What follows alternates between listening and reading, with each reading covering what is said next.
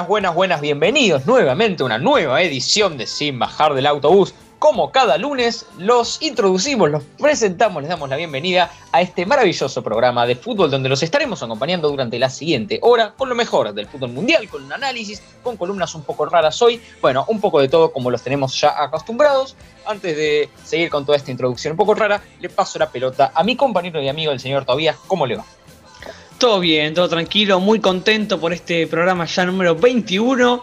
Además, un, un programa bastante especial, ya que hacemos algunos cambios, unas columnas nuevas, hay canciones dedicadas a, Diego Armando Maradona, como por ejemplo la que escucharon en la intro, Live is Life.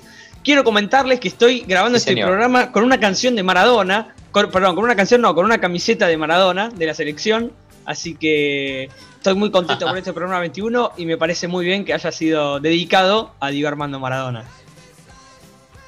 Sí, señor, sí, señor. Vamos a tener varias dedicatorias al 10 en, eh, a lo largo de lo que es el programa.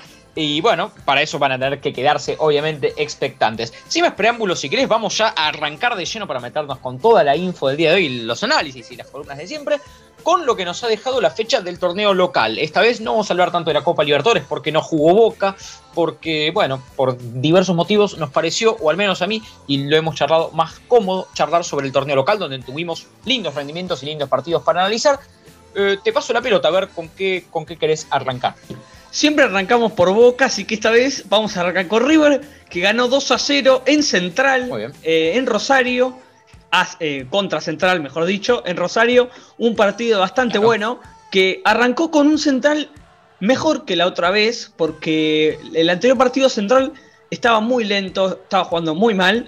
Creo que este partido, los primeros 15 minutos atacó bien, tuvo un gol casi hecho que es inentendible como ataja Bolonia. De verdad que yo no sé cómo la atajó. Puro reflejos el arquero de, River, el suplente arquero de River. Después eh, llega el, primer gol de River. Que los goles que no se hacen en un arco se hacen en el otro, claramente. Hizo el gol River y se terminó el partido. O sea, Central no se pudo remontar de ahí. River aprovechó para convertir otro gol que quiero decir que no llegué a verlo, pero bueno, así que para esto te voy a pasar la pelota a vos para que me comentes cómo fue el gol y cómo jugó también en el segundo tiempo River, que yo no llegué a verlo. Bueno, eh, en principio, antes de, antes de contarte cómo fue el gol, eh, que imagino te estás refiriendo al segundo, antes, antes de todo eso, déjame hacer algunos, algunos comentarios sobre algunos buenos rendimientos que estuve encontrando en el partido con Central y que vienen funcionando bien en el equipo de River. Eh, el más sorprendente, creo, para todos es obviamente el de Leo Poncio, que fue elegido como figura del encuentro, que la verdad que rindió muy bien metió pases en profundidad como en sus mejores épocas, creo que merece ser destacado aquí en la edición de este programa. Y otro, por ejemplo, un, buen ejemplo también de, recuperación y de un jugador que ahora viene jugando bien y que tuvo un partido realmente excepcional con central participativo, activo, en una posición un poquito más corrida al costado, es el Oso Prato. El Oso Prato, la verdad, eh, impresionante cómo, cómo ha logrado recuperarse y no sé, espero que no sea una cosa de un partido, pero la verdad es que lo que ha hecho con Central es muy positivo, muy positivo. Incidió mucho en el juego, remató varias veces al arco, se animó, eh, fue participativo, fue activo. La verdad, una, actuación para sacarse el sombrero, la del oso. Y con respecto al segundo gol, bueno, fue básicamente un gol de Damián Martínez, el defensor central, en contra. El jugador de central cometió un, gol en contra insólito. Realmente fue un golazo. A veces tenemos esos casos de golazos en contra, pero fue un centro de Angileri, que fue un buen centro, el de el del, lateral de River. Y bueno, este hombre quiso rechazar y terminó embocándola en su propia puerta. La verdad que esa, ese, ese es el detalle. Luego, simplemente algunos comentarios sobre el desarrollo del partido. Creo que River fue muy superior a Central, a pesar de que Central ha tenido una, buena actitud ofensiva. ¿no? Tuvo, creo que es muy notoria la diferencia entre lo que Central puede ofrecer en términos defensivos y ofensivos. En defensa es un equipo que, se está obviamente reconstruyendo, que tiene muchísimos baches y que no ha defendido como se debe defender contra un equipo como River, pero en ataque le ha creado ocasiones a River. Vos bien nombrabas que el Beto Bolonia tuvo que sacar un, par de pelotas tremendas, especialmente la que recién comentabas del cabezazo ese que sacó en la línea. O sea, Central ofensivamente ofrece y es, y, es peligroso. Lo que también sucede es que no es del todo concreto como por ahí River sí. River es un poco más eficaz. Así que bueno, por ahí pasa un poco el análisis de lo que nos dejó el encuentro de River el sábado por la noche. Si quieres, para no extenderlo tanto, pasamos ya de una, salvo que quieras comentar un puntito más sobre lo que nos dejó el partido de Boca el día de ayer. Pasamos directamente al partido de Boca que ganó 2 a 0 también, esta vez eh, frente a Newells, en un homenaje a Diego Maradona. Edwin Cardona se vistió, se, disfrazó de Maradona porque la verdad que la rompió toda, jugó muy bien, metió un golazo de tiro libre, con un poco de responsabilidad del arquero, hay que decirlo. El segundo, totalmente de él, fue muy lindo gol, Boca jugó muy bien volvió a jugar bien, que necesitaba hacerlo, necesitaba ganar, venía de dos derrotas seguidas, quedó puntero en su tabla, pero aún así, aún así, en la última fecha podría quedar afuera si se dan algunos resultados, si llega a perder, si llega a ganar talleres, así que hay que tener cuidado todavía, hay que tener mucho cuidado, pero Boca necesitaba volver a ganar y llegar con confianza al partido de este miércoles frente Internacional en Brasil. Sí, señor. Bueno, comparto con tu análisis realmente un golazo, un golazo. El primero, al menos, de Cardona, un golazo, una, una, calidad tremenda para, para los tiros libres, este, principalmente, y también para, para el juego partidazo de Edwin, partidazo del colombiano, que con un doblete, ¿no? Un volante que convierte un doblete, se, se, asentó firme en la cancha el día de ayer contra Newells. Por supuesto, en cuanto al desarrollo del partido, Boca volvió a jugar bien, bien decías, el fútbol, como siempre decimos, no es lineal, Boca venía de dos partidos muy malos con respecto al torneo local, con la Luz y con Talleres, dos derrotas consecutivas, este, digamos, en su cancha, o sea, no, no, no, no venía bien, y bueno, aquí parece haberse recuperado con, una buena, con una realmente buena actuación contra Newells. Así que nada, este, simplemente enviarle felicitaciones desde mi humilde lugar al, conjunto Boca, que ojalá que sigan las alegrías y ojalá, como no, se encamine al título, ¿no? Ah, bueno. no, bueno, no, no, no quiero decirte el verdadero significado. Ah, ya, ya entendí. ahora, entendí. sí. Pero es, una cuota de humor que le viene bien siempre al programa para, para traer un poco de, de folclore futbolístico. Bien, ahora sí, eh, si querés simplemente para cerrar esta, esta breve columna de introducción, esta columna de análisis de lo que nos dejó el fútbol local, simplemente comentar cómo salió el Racing y la, actualidad y el presente del resto de los grandes del fútbol argentino y algo, si querés, algún bocadito de lo que nos va a estar dejando la Copa Libertadores. Eso solo para ya pasar. Bien, arrancando por Independiente, volvió a ganar también de dos partidos empatar 0 a 0, que veníamos diciendo que era un bodrio, que era un partido muy feo, que Independiente jugaba mal, aburrido sin su arquero titular, ganó 2 a 1 frente a Colón, en Colón, en Santa Fe. Gran resultado se llevó, gran 3 puntos se llevó. Y Racing ganó 2 a 0 también. Y si no estoy mal, fue frente a Atlético Tucumán en Tucumán. Así es, así. No, no, no, no, no. Estás equivocado todavía. Fue 1 a 0 con, con Unión. 1 a 0 con Unión. Ah, perdón, no sé perdón. Qué partido bueno, Esto, esto, esto puede pasar. Es, es, un programa de fútbol se, confunden los resultados, esto podía pasar. Bueno, ganó 1 a 0 frente a Unión, pero a lo que iba es que volvió a ganar. Después de, mucho tiempo volvió a ganar. Exactamente, exactamente. Te, habrás confundido por el 2 a 0 con la derrota anterior de Racing con Tucumán. O sea, un poco que, claro, un poco que, este, que te lo mezclaste, pero no, fue Racing 1 0 con Unión. Muy loco que haya vuelto a ganar el equipo de, de que ya había mostrado, y simplemente para hacer un breve comentario, en Copa Libertadores que pudo competirle al Flamengo e incluso casi ganarle con un mal, eh, con un gol mal anulado, además. Bien, eh, y por último, Toby, si querés, comentamos eh, un poco lo que es el presente de San Lorenzo, que hoy se va a estar midiendo con Estudiantes de La Plata, y eh, también sobre lo que nos va a dejar, si querés, lo, lo que tiene que ver con la Copa Libertadores, en tanto River, Boca y Racing. Muy cortito. Bien, San Lorenzo se va a enfrentar esta noche 21 a 30 frente a Estudiantes con sin sus sin sus dos mejores jugadores, se podría decir. Los Ángel, los Ángel Romero iba a decir. Los Romero no están disponibles para este partido. Oscar eh, dio positivo de COVID y obligatoriamente Ángel se va a tener que aislar por contacto estrecho. Así que veremos cómo le va a, San Lorenzo que, fue, que juega contra un estudiantes bastante complicado en el presente, no está jugando bien. Y mañana, martes 2 de diciembre, perdón, martes 1 de diciembre, juega tanto como River como Racing en la Copa Libertadores contra dos equipos brasileños. Uno juega con Flamengo, el otro juega contra Paranaense. Y el miércoles, que Cabe recalcar que vamos a tener un vivo en Sin Bajar del Autobús, arroba Sin Bajar del Autobús en Instagram.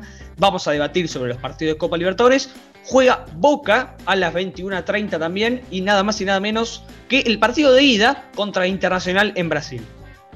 Así es, recordemos que el anterior eh, partido de Boca se suspendió debido a la muerte de Diego Maradona. Obviamente, eh, comentar también, simplemente como cierre, que elegimos eh, pasar el debate público sobre la Copa del Libertadores, en vez de hacerlo hoy, donde teníamos menos información y ya había pasado hace mucho tiempo, hacerlo el miércoles en el vivo con todos ustedes, con más interacción, con más polémica, como la Copa merece, y con la información fresca de River y con eh, Boca jugando ese mismo día. Bien, ahora sí, Toby, si querés, si estás de acuerdo, pasamos ya a la primera pausa de la tarde y por supuesto tienen, tienen que quedarse ahí porque las dos columnas que vienen son imperdibles.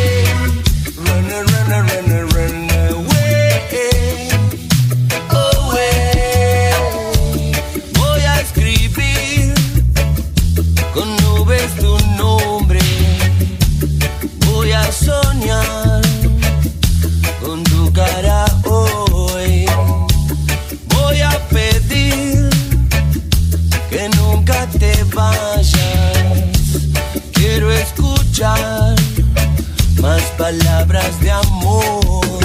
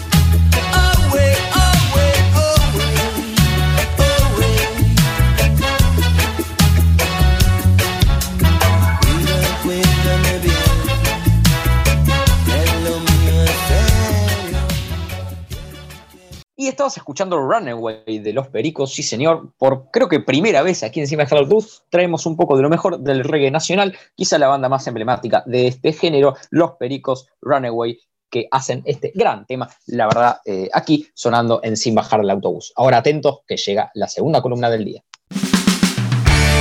Hoy estoy raro y no entiendo por qué, sin nada extraño me tuvo a traer. hacer.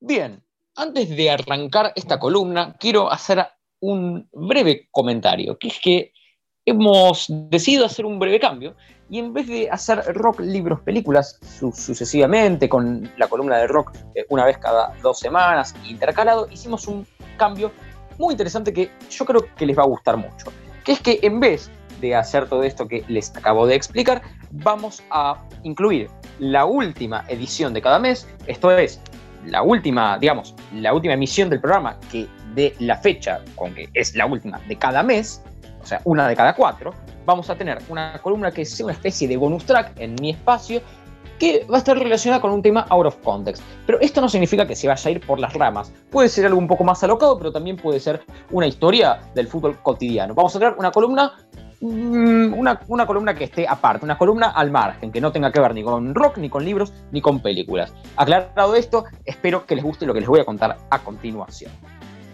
Bien, la columna Out of Context de hoy, que también incluye algunos datos realmente muy locos y, un homenaje final que ya verán de qué se trata, eh, trata sobre historias de ascenso, pero no cualquier número, sino que 10 historias de ascenso. Sí, señor, se imaginarán por qué.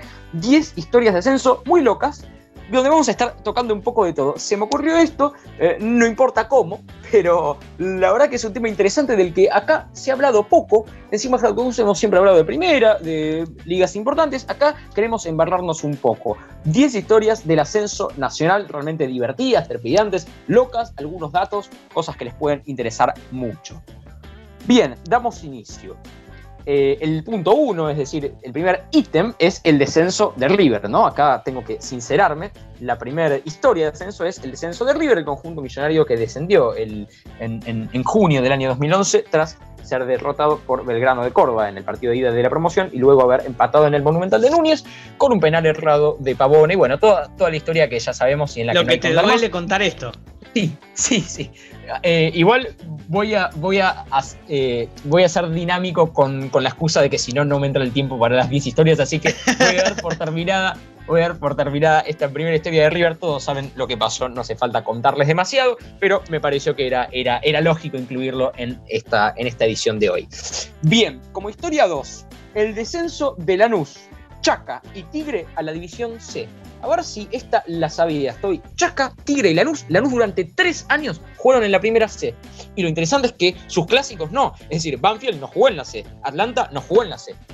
o sea, tanto Atlanta como Banfield pueden, digamos, este, cargar a sus, a sus rivales por haber jugado en esta división bastante humillante, que en realidad, para ser claros, es lo que hoy sería equivalente a la primera B Metro. Pero bueno, cuando decís la C suena realmente feo. Antes de que existiera la B Metro, eh, básicamente estaba la C, que era obviamente nacional. Bastante triste descender esta categoría y además, ¿quién lo hubiera esperado? no Lanús, que también, o sea, fue campeón de Sudamericana, un equipo muy importante en el continente. No sé si conocías este dato. No lo tenía, no lo tenía, me estoy enterando por vos y te agradezco porque sos un tipo que me, que me enseña muchísimo y que me cuenta datos que nadie tenía. Bueno, gracias por el, eh, este, gracias por el elogio. este, sí, la, la, verdad que me puse a buscar y encontré este gran dato que yo lo conocí, es cierto, pero no sabía que había estado tres años Lanús en la C, realmente increíble. Bien, como historia 3, Atlanta, Chaca, año 2012, se corta la luz en el estadio de Villa Crespo. ¿Y por qué piensan que esto es raro? Porque digo, bueno, en realidad, a ver, es, algo normal en los partidos de ascenso, se suele cortar la luz. Bueno, chicos, esto fue un clásico, es decir, se cortó la luz en medio del clásico y además del León Colbowski en el estadio de Atlanta muchas veces ha faltado luz, ha faltado agua también, o sea, han habido problemas de este tipo. Eh, hace no tantos años hay clubes que tienen hace no muchos años luz, luz para jugar de noche. La verdad que historias de ascenso muy locas y contarles esto un poco que resume un montón de partidos. Obviamente contarlo con un Chaca Atlanta no está de más porque es uno de los partidos más importantes de la categoría. Año 2012, primera vez Metro, se cortó la luz en, el medio de un Chaca Atlanta. Pero atención, porque si hasta ahora les está gustando la columna, la idea, y les conté estas tres cosas, agárrense, porque las siete que quedan me preparé para que sean las mejores. Las siete que quedan realmente son mejores de lo que conté antes, porque ya no son datos, ya son historias un poquito más desarrolladas. Por ejemplo, historia 4, Chicago Chacarita 2012. No sé, Toby, si te acordás de algo, si yo te cuento esto con un penal a último minuto, a ver si alguna vez viste ese video famoso. Sí, sí, sí, sí, lo vi, lo vi. Esta historia 4, sí señores, se remonta, insisto, al año 2012, donde Chicago eh, disputaba eh, un, encuentro casi en la última fecha con Chacarita Juniors que estaba por irse a la B Metro. Chaca, de golpe, tiene un penal a último minuto. Así como escuchan, Chaca tuvo un penal a último minuto y bueno, tiene que patear uno de los jugadores de Chaca y si convierte se salva del descenso. Bueno, ejecuta el penal, ataja el arquero y Chacarita desciende a la B metropolitana. Increíble, le consiguieron un penal y el arquero de Chicago le ataja el penal. Lo más curioso, creo que lo más curioso, más allá de todos los videos que hay de gente de Atlanta viendo ese partido en vivo y de sus reacciones, lo más interesante es que es la reacción del técnico de Chaca. Porque el técnico de Chaca, según muestran las cámaras, festejó el gol pensó que había entrado, vio la pelota adentro. No sé si ustedes se acuerdan ahí del otro lado, es inevitable expresar emoción contando esta historia porque la verdad que es insólita. Si quieres hacer algún comentario más sobre esto, realmente te lo agradecería para seguir fortaleciendo el mito en que se, en que se convirtió esta historia. Lo único que se me viene a la cabeza son risas. Risas, ver, ver eh, no me quiero poner en la piel del hincha de Chacarita en ese momento porque debería estar bastante nervioso pero ver al entrenador saliendo, corriendo para festejar el gol, increíblemente fue, fue muy bueno. Impresionante, impresionante. Bien, eh, ahora sí, damos inicio a la quinta historia, la quinta de las 10. Hoy, obviamente, un número no en vano, no, no, no por casualidad. La quinta es Comu y el ascenso. Sí, señor, el Club Comunicaciones que estuvo hace un par de años nomás al borde del ascenso y permítanme decirles, se lo robaron. Le robaron el ascenso al club Comunicaciones. Se suspendió el partido porque un grupo de inadaptados ingresó al estadio y bueno, y, generó algunos disturbios y se tuvo que jugar, escuchen bien, para los que se acuerdan de esta historia, fue hace dos o tres años, eh, se tuvo que jugar dos tiempos de, de dos minutos. O sea, fue un partido de cinco minutos, una cosa que no tiene precedente histórico. Comunicaciones mandó a todos al ataque para tratar de ganar el ascenso y sin embargo Riestra logró aguantar esos cinco minutos en la defensa para poder, eh, digamos, lograr eh, el ascenso. Una cosa realmente sospechosa porque además el presidente de Riestra es un abogado muy ¿cómo decirlo?, muy sospechoso, que se llama Stinfale, y es alguien muy vinculado a la Asociación del Fútbol Argentino, además del crecimiento exponencial de Riestra en la última década. Entonces, bueno, eh, creo que no se le hicieron fácil al pobre conjunto de agronomía, que viene en buen crecimiento, pero bueno, lamentablemente no, no se le pudo dar. Eh, no sé si te acuerdas de, esta historia, Toby. Si no estoy mal, es la historia en que se mete un hincha y, sucede algo raro, creo que, patea la pelota, si no estoy mal. Eh, creo que, que fue algo de eso. Y creo que después, cuando comenzó el torneo, el equipo arrancó con eh, negativo, o sea, con puntos negativos, si no estoy mal. Uh, es un buen dato, no estoy seguro, me parece que sí, me parece que sí, este es un dato a chequear, no tenemos todas las respuestas. Si alguien se acuerda de ahí en el público, puede escribirnos a nuestro Instagram que se arroba sin bajar de autobús o contactarnos con nuestra casilla de mail o con nuestro canal de YouTube o con nuestras todas, eh, con todas nuestras vías de comunicación que les vamos a estar contando en un rato. No acuerdo de ese dato, pero lo cierto es que a Comu le robaron, como contaba, el ascenso. Para no robarles tanto tiempo, paso directamente a la historia 6, que se trata sobre el penal eterno de Atlanta. Sí, señor, en la B Nacional, perdón, en la B Metropolitana, eh, el conjunto Bohemio, el conjunto de Villa Crespo, se enfrentó con defensores de Campaceres y logró algo insólito en la historia del fútbol, eh, emulando un cuento anterior de Osvaldo Soriano que contaba sobre un penal eterno, lo logró en el año 2003. Eh, un penal duró 24 días. se estaba por patear el día 5 de abril de 2003 y el árbitro suspendió el partido por cánticos antisemitas de la hinchada de Campaceres y el partido recién se reanudó con el penal, con el penal, el día 29 de abril en la cancha de Argentino de Quilmes. Impresionantemente, el penal estuvo suspendido durante 24 días y se volvió a patear allí. No sé si conocías esta loquísima historia y no sé si la conocían ustedes desde allá del otro lado de la pantalla. No, no, no, la verdad que estoy asombrado, no la conocía, me quedé como trabado porque fue increíble, o sea, es, bastante increíble lo que estás contando. Sí, señor, sí, señor, es, es insólito y lo interesante de esto, y mm, lo que me parece realmente interesante, es que son historias menos conocidas y un poco más, eh, no quiero decir amateur, pero son como historias que por ahí en la primera no pasan. Digo, esto de que se corte la luz, pero no que se corte la luz, sino en medio de un clásico y que haya, haya otro tipo de déficit, ¿no? Nosotros, obviamente, para el que se acuerda, lo hemos visto un poco más en carne cruda con la serie de, del Club Atlas, ¿no? Pero la verdad es que el ascenso tiene este tipo de deficiencias donde un penal se puede suspender y reanudarse 24 días después, o puede haber mucho guarro en una cancha y suspenderse el partido. Digo, pasan otras cosas en el ascenso y son historias más desconocidas. Creo que acá está lo interesante porque muchos honestamente pueden no conocer estas historias porque la verdad es que son difíciles de conocerlas, salvo que sean hinchas de Atlanta. Eh, no, no, no son historias demasiado populares ni que estén en el, imaginario popular. Bien, eh, historia 7, el ogro Fabiani convirtió un gol de mitad de cancha en Deportivo Merto. no sé quién se, se lo acuerda a sus 35 años, una historia un poco más cómica. El ogro, el ex jugador de River, convirtió un gol de mitad de cancha jugando en Merlo. La verdad, muy, muy loco. Eh, ahora sí, historia 8. Eh, historia 8 habla sobre Kijima Ryusuke, que fue un japonés que jugó en Cañuelas. Así como lo escuchan, un poco sacándote la idea a vos, que, que vos habías hablado de extranjeros insólitos en el fútbol argentino, yo te cuento esto, un japonés jugando en Cañuelas, una cosa insólita, eh, perdón, en Defensores de Belgrano, en Defensores de Belgrano, donde también jugó Ariel Ortega, la verdad que insólito, y este jugador también sigue hoy, a día de hoy, en actividad a sus 41 años. Realmente una gran locura la de este jugador japonés en Defensores de, Belgrano, algo más out of context no se me ocurre.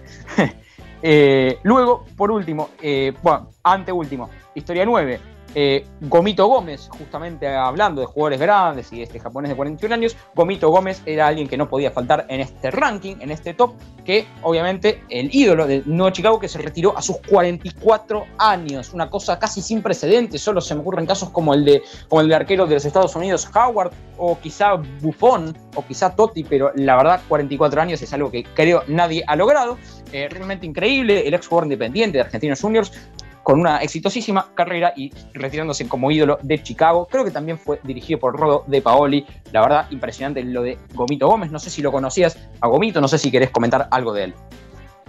Obvio, obvio que lo hacía, obvio que lo conocía. Eterno, el eterno Gomito Gómez. Bien, y ahora, porque siento que se me está yendo un poquito el tiempo para resumir última historia, ahora sí, lo que pasa es que eran 10 historias, entonces, pero porque no podía, no me daba la cara para poner otro número. Ahora sí, la última historia va en homenaje a Maradona porque hizo una, bueno, tiene, tiene una, relación muy interesante que posiblemente desconocían con el ascenso argentino.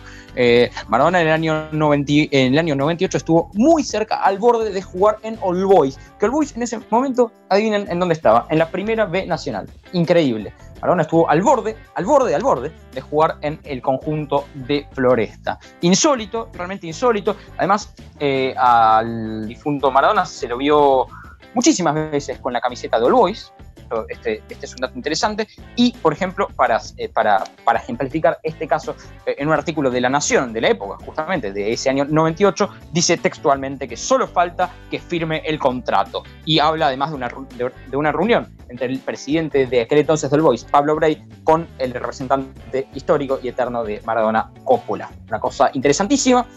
Como historia 10, tuvimos al 10, obviamente, aquí en un pequeño homenaje con las 10 historias del ascenso. Espero les haya gustado esta columna Out of Context que vamos a tener siempre en las últimas ediciones de cada mes, luego de fútbol, rock y, perdón, de cine, rock y libros en las otras tres. Espero, insisto, les haya gustado y ahora sí, si querés, pasamos a lo que viene. Si querés, te dejo hacer algún comentario. Un poco para recordar y para reafirmar lo que decíamos el partido de Reportivos Riestra y Comunicaciones lo estaba ganando Riestra 2 a 0, pero faltando 5 minutos se metió un jugador de Riestra que no estaba convocado, que ni siquiera estaban los suplentes, a jugar. O sea, el equipo estaba ganando y se metió a invadir, supongo que para festejar algo o para, para boludearlos, pero hizo que se suspenda el partido, que haya un quilombo terrible. O sea, ni siquiera estaba convocado, el chabón con capucha se metió a jugar y Riestra ascendió igualmente, pero sufrió la quita de 20 puntos, además de afrontar una multa económica y la suspensión de su cancha por 10 fechas. O sea, eh, que Riestra se mantenga en B Nacional fue un milagro. Sí, lo que yo, creo es que no, no, deberían haberle dejado continuar, ¿no? Creo que eh, ese tipo de actos hubiese meritado la descalificación de, de, Riestra y el ascenso inmediato del Club Comunicaciones. Pero bueno, porque además, no sé si, no sé si te acuerdas que en la vuelta en el partido eh, eh, parece que Riestra hizo algunas cosas con las áreas, bueno, cosas realmente extrañas que, rodearon al conjunto de Stinfale. realmente, en fin, realmente sospechoso.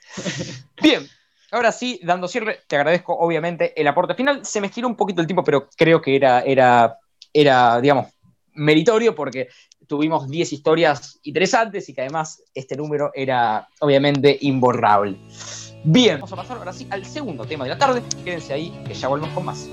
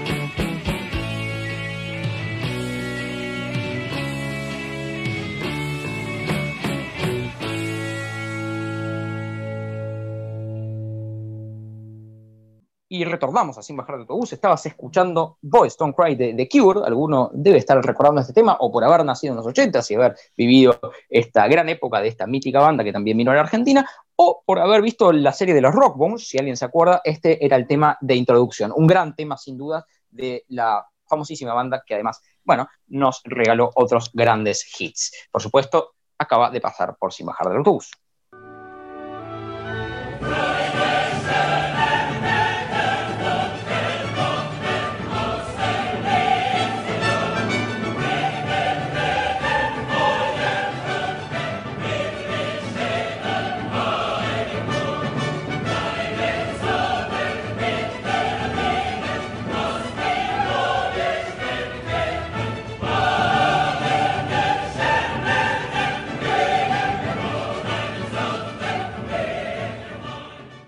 Y en esta edición de Batacazos les traigo Boca versus Real Madrid Intercontinental de 2000.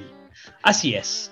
Sucedió hace 20 años y dos días, cabe la aclaración, pero se hablará de ello para siempre. Un 28 de noviembre del 2000, bajo el cielo de Tokio, Japón, Boca puso de rodillas al poderoso Real Madrid de España y escribió su nombre a fuego en el mundo de la pelota, tras vencerlo por 2 a 1 en la Copa Intercontinental. Aquel martes, bien temprano en Argentina, de noche en tierras asiáticas, el equipo por entonces dirigido por Carlos Bianchi pegó rápido y pegó fuerte. Antes, de los 10 minutos del primer tiempo, ya ganaba 2 a 0 con dos tantos de Martín Palermo. Luego, a los 12, el descuento del brasileño Roberto Carlos le puso un poco de incertidumbre a la final, pero Boca aguantaría los embistes de Raúl y compañía para quedarse con el título. No hubo fisuras en aquel Boca, y entre varios puntos altos, uno de los que más se destacó fue Juan Román Riquelme. El 10, como se dice en el barrio, hizo lo que quiso. Con la pelota bajo su pie derecho, el nombre de Don, de que en ese momento tenía 22 años, dictó el ritmo del partido. Claude Makelele fue un testigo privilegiado. El experimentado volante francés, que se caracterizaba por ahogar a los rivales en el medio campo, nunca pudo detenerlo. Hace algunos años, en una entrevista con ESPN, Riquelme recordó cómo fue, enfrentar a ese Real Madrid y coronarse campeón del mundo a nivel clubes. Enfrentábamos a un gran equipo como era el Real Madrid. Sabíamos que no era algo que pasara todos los días. Teníamos mucha ilusión de hacerlo bien. Nosotros llegamos a Japón una semana antes del partido. Esos llegaron dos días antes. En esos días previos, la amenaza de Boca tenía nombre y apellido, Luis Figo, el talentoso volante portugués que había dejado Barcelona para convertirse en merengue. En ese momento se encontraba el mejor Figo, era el mejor jugador del mundo y estaba en un nivel increíble. Bianchi, durante toda la semana, tanto a Matellán como a Traverso, lo volvió locos, contó Román. Curiosidades del destino. Riquelme no había llegado en óptimas condiciones a la final de la Copa de la Intercontinental. En el último partido, antes de subirse al avión para viajar a Tokio, ante Talleres de Córdoba en la bombonera, el 10 se lastimó la rodilla. Él mismo lo contó. Esa final la jugué con mi rodilla inflamada. Habíamos jugado contra Talleres y ese mismo domingo subimos al avión para viajar a Japón. Me había esguinzado la rodilla, no sabía si iba a jugar o no. Toda esa semana no pude entrenar con el equipo, pero no me lo quería perder. Tenía miedo de llegar más o menos al partido, pero sabía que ese partido no se iba a volver a repetir. El día de la final llegó, y Boca se hizo respetar ante los ojos del mundo. Teníamos una manera de jugar muy clara, confiábamos en nuestros jugadores y sabíamos que eran 90 minutos, que si nos levantábamos bien teníamos muchas chances de ganar, relató. Fue un partido que cambió la historia, tanto de Boca como de Riquelme. Para mí, fue un día especial, ver si podía jugar a la pelota como lo hacía en Don Tor Cuarto de chiquito y enfrentar a los mejores del mundo fue un momento muy lindo. Fue decir, no me sale tan mal jugar a la pelota, sostuvo hace poco en una entrevista. Lo cierto es que lo que sucedió dentro de la cancha no fue lo único que quedó grabado en la memoria del 10, sino también el regreso a Argentina con la Copa Intercontinental bajo el brazo. Maravilloso, maravilloso. La verdad que, eh, bueno, en realidad no sé si tan maravilloso, ¿no? Porque eh, le comento lo bien siempre el que no se haya enterado, soy hincha de Río, pero no, pero me parece muy bien que recuerdes este tipo de eventos. La verdad que, bueno, ha sido un evento de trascendencia internacional, así que muy interesante cómo lo contas. Me gusta, repito, por tercera vez o por ves mil el, formato de historia en que se cuenta esto, porque tiene como una cosa un poco guionada, y, entonces uno se va metiendo en lo, que, en, lo que pasaba en la época, un poco en línea temporal, así que está muy bueno. Y felicidades por esta columna. No sé si querés hacer más comentarios o hacer alguna mención más. Bueno, muchas gracias. Y cabe recalcar que esta columna la hice un poco distinta porque lo hice más en la presencia de Juan Román Riquelme. Si bien en el principio hablé del equipo, después como que fui, fui todo desde la perspectiva de Román, ¿no? Que contaba esto, que jugó lesionado, por ejemplo, que, no lo podía creer que estaba jugando contra los mejores del mundo. Son cosas bastante lindas. Sí, sí, es, es obviamente impresionante lo que ha hecho Riquelme, no solo en su carrera, sino especialmente en este partido, porque la verdad es que lo que ha hecho contra, contra el Real Madrid desmarcándose de los mejores y, teniendo un gran rendimiento en cancha, metiéndole un pase también impresionante a Martín Palermo, bueno, eh, demuestra la calidad de un jugador de, no, no solo de escala internacional, sino de los mejores que nos ha dado el fútbol en los últimos, qué sé yo, 20 o 30 años, lo cual además es indiscutible. Así que me, me parece fantástico que te hayas, digamos, decantado por meterte con Román, que siempre obviamente vale y es riquísimo porque tiene un montón de historia. Bien, eh, no sé si tenés, obviamente, ahora sí, algún comentario más para cerrar. Yo me estiré mucho con mi columna, así que tenés todo, todo permitido, pero no sé. no, no, no, no, no. No tengo nada más para hablar. Podemos pasar tranquilamente a la tercera y última pausa de este programa. Ok, bueno, ojo, yo hice mi parte, yo te pasé la pelota, yo te dejé hacer lo que quieras, que conste que fuiste vos el que dijo no. Bien, eh, entonces, sí señor, pasamos al tercer tema de la tarde. Quédense, que ya volvemos con más sin bajar autobús para hacer el cierre que siempre hacemos, con efemérides, con algunas curiosidades y ya van a ver qué otras cosas. Atentos.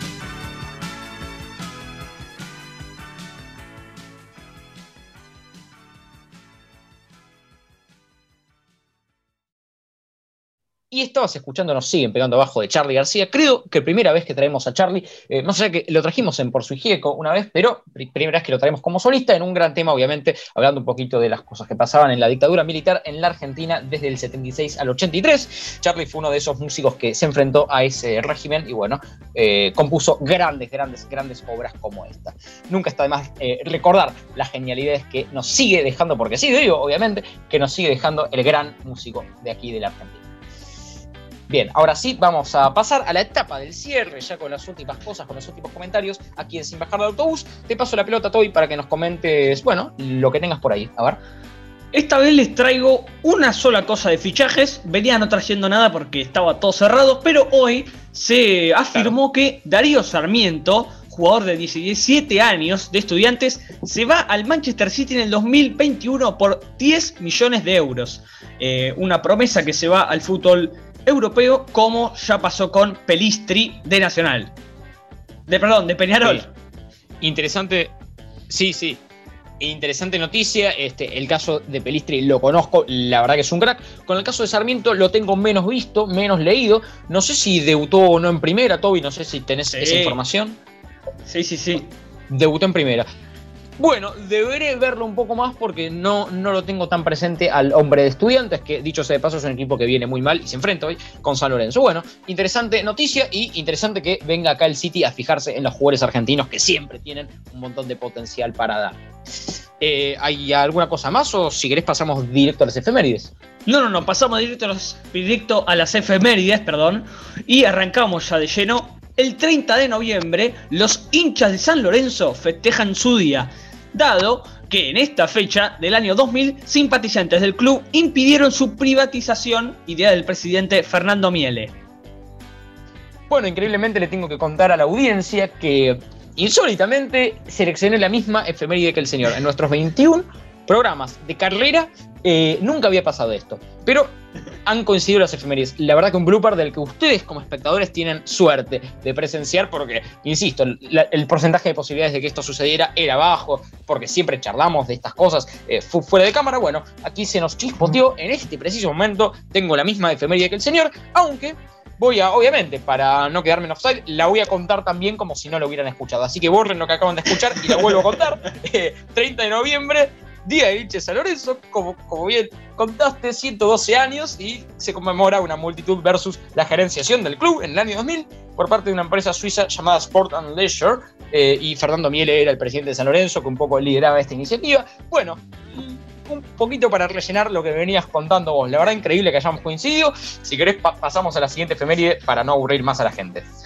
seguimos, seguimos. En esta, la última y segunda efeméride deportiva, les traigo que en 2019, Estudiantes de La Plata reinauguró oficialmente su estadio, ubicado en las calles 1 y 57, en un empate por 1 a 1 frente a Atlético Tucumán.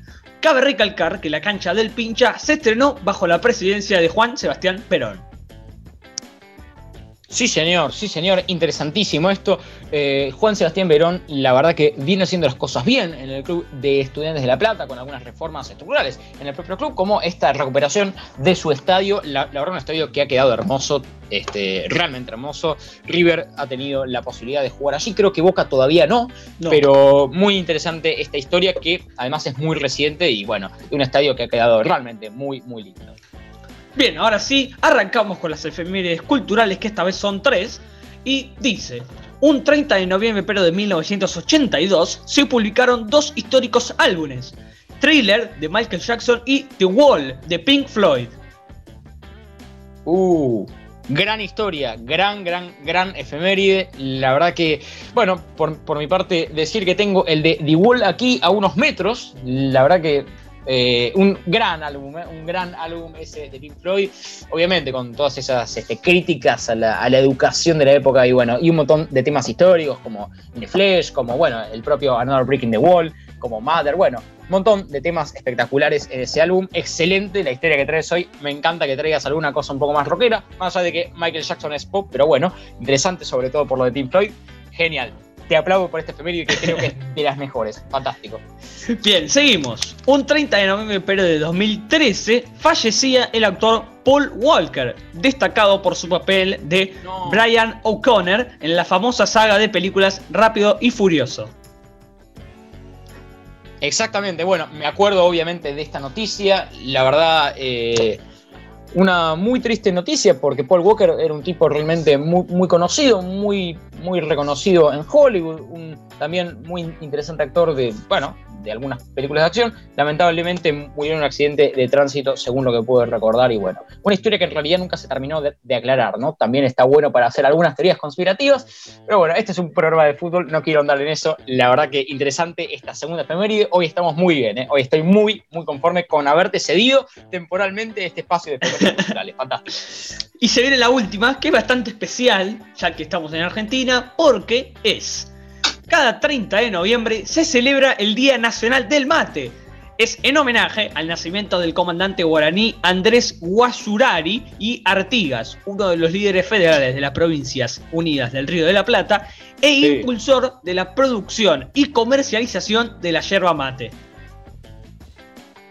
Espectacular. Bueno, hoy completamos el mejor repertorio de efemérides culturales, puedo decirlo, nuestros 21 programas de edad. la, verdad que el mejor repertorio, porque también estoy totalmente a favor del bate. Este, tres espectaculares efemérides. Parece que, no sé, que las, hubiese, que las diseñado a propósito. Me han encantado, espero ustedes también. Eh, yo iba a traer, insisto, esta efeméride deportiva que me encomendaron buscar sobre San Lorenzo.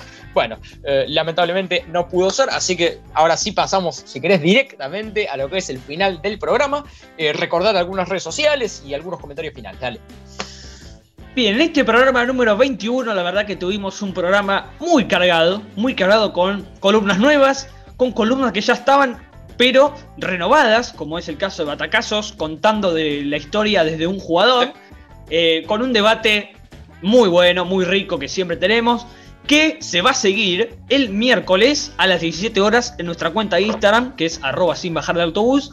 Vamos a debatir sobre el partido de River que va a suceder mañana, sobre el partido de Racing y obviamente sobre lo que vendrá con, con Boca. Así que no se lo pueden perder y síganos en nuestra cuenta de Instagram, obviamente.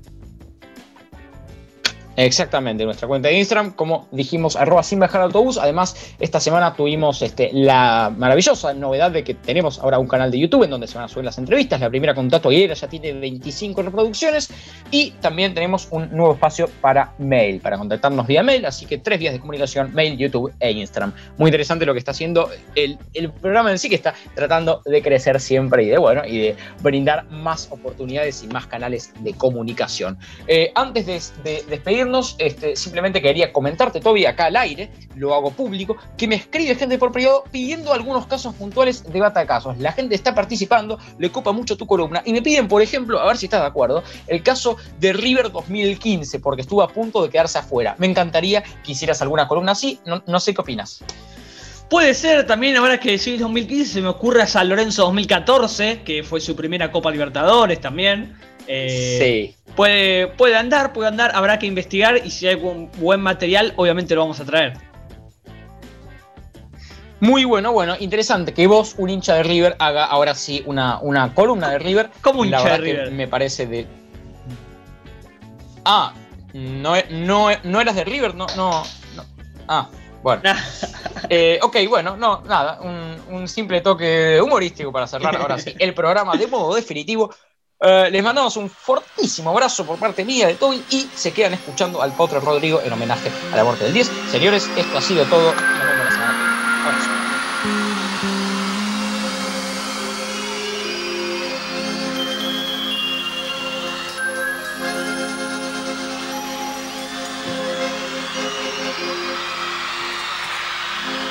En una villa nación fue deseo de Dios crecer y sobrevivir a la humilde expresión, enfrentar la adversidad, un afán de ganarse a cada paso la vida. En un potrero forjó una zurda inmortal, una experiencia, sedienta ambición de llegar de cebollita soñaba jugar un mundial y consagrarse en primera. Tal vez jugando pudiera a su familia ayudar. Grande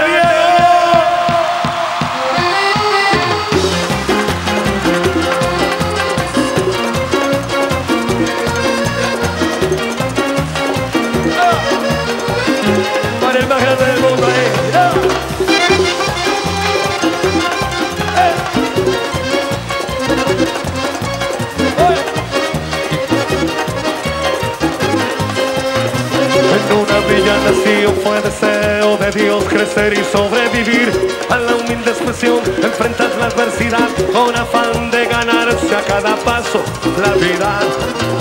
En un potrero forjó una zurda inmortal con experiencia, sedienta ambición de llegar de cebollita, soñaba jugar un mundial y consagrarse en primera. Tal vez jugando pudiera a su familia ayudar a poco que debutó. Parado, parado. La 12 fue quien corrió.